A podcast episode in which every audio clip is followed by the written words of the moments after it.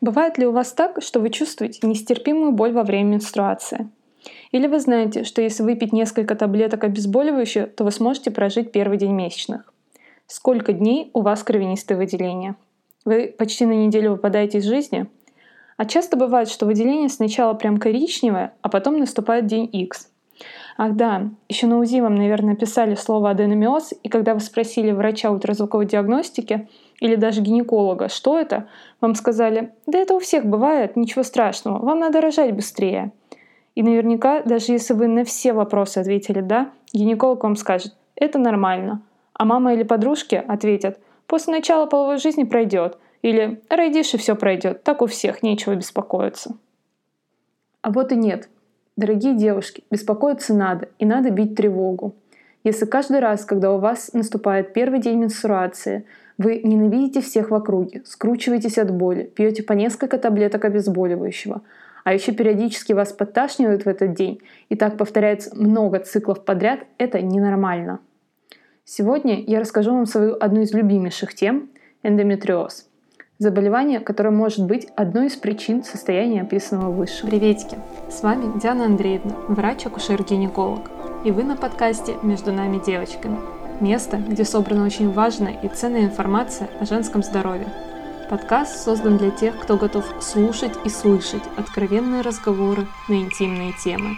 Для тех, кто готов знать правду о женщине. Присоединяйтесь и слушайте новые выпуски каждую неделю приятного и полезного прослушивания. Считают, что эндометриоз – это болезнь цивилизации, болезнь 21 века. Но на самом деле это не так. Прежде чем девушке поставят правильный диагноз и начнется верное лечение, на данный момент проходит в среднем 7 лет. То есть 7 лет женщина мучается, болеет и думает, как ей справиться со своей проблемой, но нужного лечения она так и не получает – и когда вы прослушаете все признаки этой болезни, то вы вполне можете заподозрить ее у себя. Очень коварная болячка, хочу я вам сказать. Последние годы замечен значительный рост этого заболевания, но первые упоминания об эндометриозе появляются еще в рукописях древних египтян. Прошло почти две с половиной тысячи лет с того времени, когда были описаны первые наблюдения, выявившие набор симптомов – но мы до сих пор не можем вовремя диагностировать это заболевание. Позднее симптомы были описаны в трудах Гиппократа, и однажды историки шли по пути поиска набора критериев, соответствующих по современным представлениям клинической картине эндометриоза, и нашлись неопровержимые доказательства того, что истерия, которая считалась на протяжении веков психически мистическим расстройством, скорее всего, в большинстве случаев была проявлением эндометриоза. А если это так, то это была одна из самых больших и массовых диагностических ошибок в истории человечества. К наиболее характерному симптому относится тазовая боль. Для того, чтобы понимать процесс этой болезни, надо вспомнить, что матка – это мышечный орган, который состоит из нескольких слоев. Внутренний – это эндометрий, который отторгается при менструациях, и внешний – мышечный слой – миометрий. И вот проблема эндометриоза в том, что клеточки эндометрия внутреннего слоя не сидят на своем месте, в своей ткани. Скажем так, не соблюдают самоизоляцию. Они начинают мигрировать куда хотят и распространяться как в толщу мышечного слоя, так и за его пределы. В основном очаги поражают кишечник, яичники, маточные трубы и мочевой пузырь. Но эти клеточки эндометрия могут даже перенестись в легкие и в глаза. Понимаете, какой фантастический у нас организм? Но это свойство, к сожалению, не приносит радости. Почему так происходит? Почему менструация есть у всех, а эндометриоз нет? На данный момент наука все еще задается этим вопросом и пытается найти ответы. Есть несколько теорий. Что он передается наследственно, что у женщины слишком сильно продуцируется эстрогена. Возможно, что организм не восприимчив к прогестерону в той мере, в какой ему надо – Возникает воспаление, из-за чего организм не может на начальной стадии весь процесс самостоятельно притормозить. Самая распространенная и на данный момент популярная теория заключается в так называемой ретроградной менструации, когда эндометриоидная ткань во время месячных выделяется еще и в брюшную полость. Через маточные трубы она попадает в малый таз. У женщин с эндометриозом все ответы организма, иммунный, воспалительный ответ, Все они изменены в сторону производства той самой эндометриоидной ткани за пределами нормы. Ну, перейдем к более информативной и практической части. Есть несколько стадий этого заболевания и зависит от глубины поражения и дальности эндометриоидных очагов. Наиболее популярный диагноз – это аденомиоз. На самом деле это всего лишь начальная стадия эндометриоза, когда клеточки начинают мигрировать в толщу мышечной стенки матки. Вы наверняка видели такой диагноз или заключение после УЗИ. Или очень часто многие гинекологи выносят этот диагноз – чтобы он просто был. Нельзя же женщину отпустить и сказать, что у нее все отлично. Диагноз ставят только по УЗИ. У женщины вообще все отлично и нет никаких патологических симптомов, однако диагноз написали. В этом заключается большая проблема. Как я и говорила раньше, прежде чем женщине с эндометриозом поставят правильный диагноз и назначат верное лечение, проходит 7 лет. Гинекологи делятся или на тех, кто всем постоянно ставит аденомиоз или эндометриоз и запугивает, назначает огромное количество препаратов и гормонов, или на тех, кто пропускает эту патологию. И обвинять врача в данном случае будет неуместно, потому что это очень коварная болезнь. Она тихо-тихо наступает, потихоньку начинает себя проявлять, но проявлять так, что ее можно перепутать как с нормой, так и с другими заболеваниями.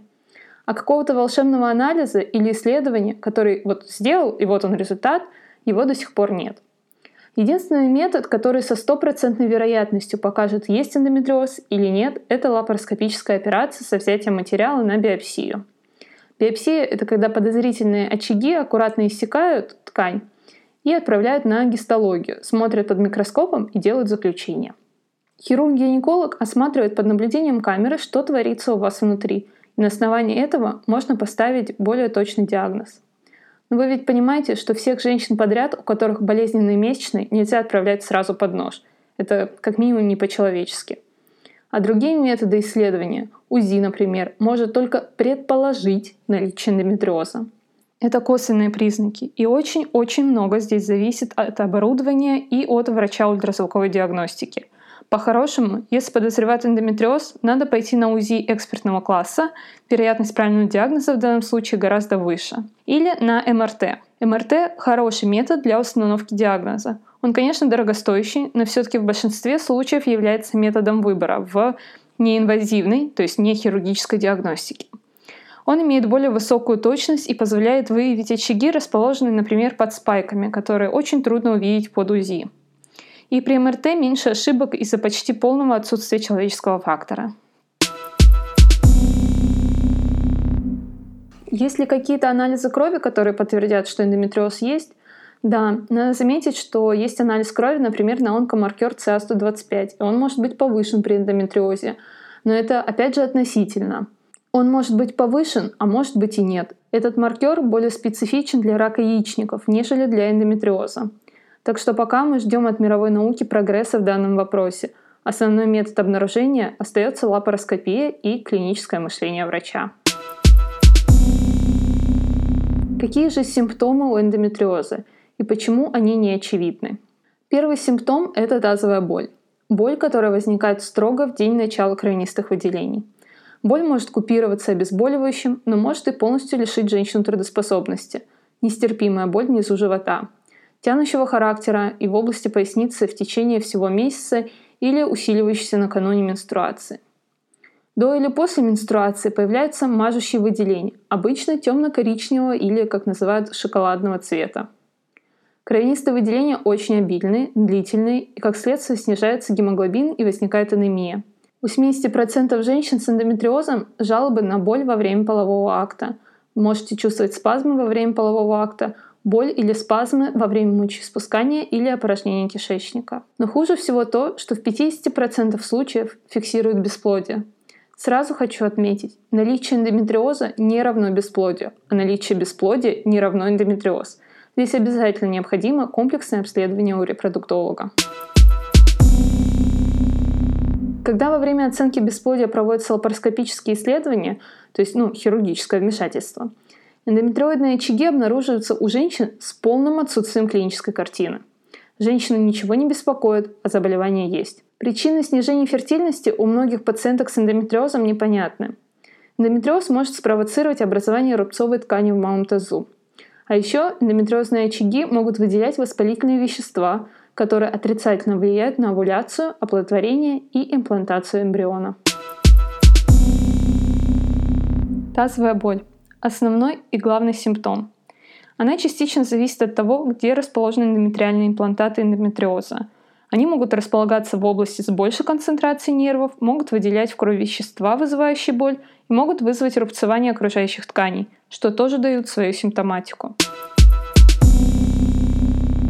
В некоторых исследованиях постулируется, что женщины с эндометриозом имеют повышенный риск развития определенных видов рака яичников, известный как эпителиальный рак яичников.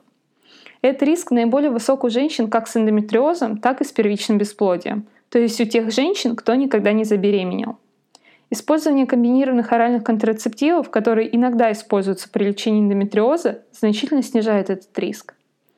Причины связи между эндометриозом и раком эпителия яичников не совсем понятны. Одна из теорий заключается в том, что имплантаты эндометриоза сами подвергаются злокачественной трансформации в рак. Другая возможность заключается в том, что наличие эндометриоза может быть связано с другими генетическими или экологическими факторами, которые служат для увеличения риска развития рака яичников у женщин. Кто более подвержен эндометриозу? Эндометриоз поражает женщин в репродуктивном возрасте. Точная распространенность эндометриоза неизвестна, так как многие женщины являются бессимптомными. По оценкам, эндометриоз поражает более 1 миллиона женщин, от 3 до 18% в США. Это одна из основных причин тазовой боли, и именно из-за нее происходит очень много лапароскопических операций и удаления маток, гистерэктомии. По оценкам, от 20 до 50% женщин, которые лечатся от бесплодия, страдают эндометриозом и может затронуть до 80% с хронической тазовой болью. В то время как большинство случаев эндометриоза диагностируются у женщин в возрасте от 25 до 35 лет, эндометриоз отмечается и у девочек в возрасте 11 лет. Эндометриоз редко встречается у женщин в постменопаузе из-за снижения уровня эстрогенов – также есть исследования, которые показывают, что эндометриоз наиболее распространен у более высоких и худых женщин с низким индексом массы тела. Показано, что откладывание беременности до более старшего возраста или полностью отсутствие беременности, child-free, и при этом раннее начало менструации и поздняя менопауза является тем самым фактором риска развития эндометриоза. Также вероятно, что существуют генетические факторы, которые предрасполагают женщину к развитию эндометриоза – поскольку наличие ближнего родственника с этим заболеванием увеличивает вероятность того, что у женщины будет это заболевание. Одним из тех факторов, что в 21 веке чаще диагностируется эндометриоз, не только в том, что диагностика стала лучше, а еще и в том, что женщины стали позже и меньше рожать. Соответственно, количество менструаций за всю жизнь у женщины становится больше. Смотрите сами. Раньше, в 16-18 лет, девушка уже выходила замуж и почти сразу беременела. 9 месяцев у нее не шли месячные за счет беременности, плюс еще период грудного вскармливания – полтора года. Затем она рожала второго, третьего и так далее. В России 130-140 лет назад каждая женщина имела по 7 детей, и грудное вскармливание при этом занимало 7 лет. Женщины долгое время находились под влиянием прогестерона и пролактина, а не эстрогена, как сейчас. Конечно, в настоящее время мало у кого встретишь 7 детей в семье, в основном у женщины в течение всей жизни сейчас проходит около 400 менструаций, а природа это не задумана. Как следствие постоянных скачков гормонов, эндометриоз, миомы и поликистозные яичники. Они возникают у молодой и еще не рожавшей девушки. Именно поэтому многие гинекологи на приеме говорят, вам надо срочно беременеть. Но это не потому, что они не знают этику и диентологию. Они не хотят как-то вас пристыдить или выпендриться. Нет – это потому, что есть взаимосвязь между количеством беременностей, родов, возрастом родов и такими заболеваниями. Каков же прогноз? Эндометриоз чаще всего является заболеванием репродуктивного возраста, и симптомы обычно проходят после наступления менопаузы. Для женщин, испытывающих симптомы, существует ряд методов лечения, которые могут помочь. Для бесплодия, связанного с эндометриозом, также доступны методы лечения, которые увеличивают шансы женщины на зачатие. Том, какие есть методы лечения, хирургические и лекарственные эндометриоза, какие плюсы и минусы у каждого из гормонов. Стоит ли применять эти гормоны сразу или есть время подождать? Так ли действенна диета и акупунктура и прочие методы для лечения эндометриоза? Немного о теории эстроген-доминирования и почему она не всегда работает. В чем ее проблема? Обо всем этом я поговорю с вами в следующем выпуске. Подписывайтесь на канал, ставьте звездочки, пишите комментарии и пишите свои отзывы на инстаграм-страницу. Спасибо, что дослушали выпуск до конца. Всего хорошего. Пока-пока.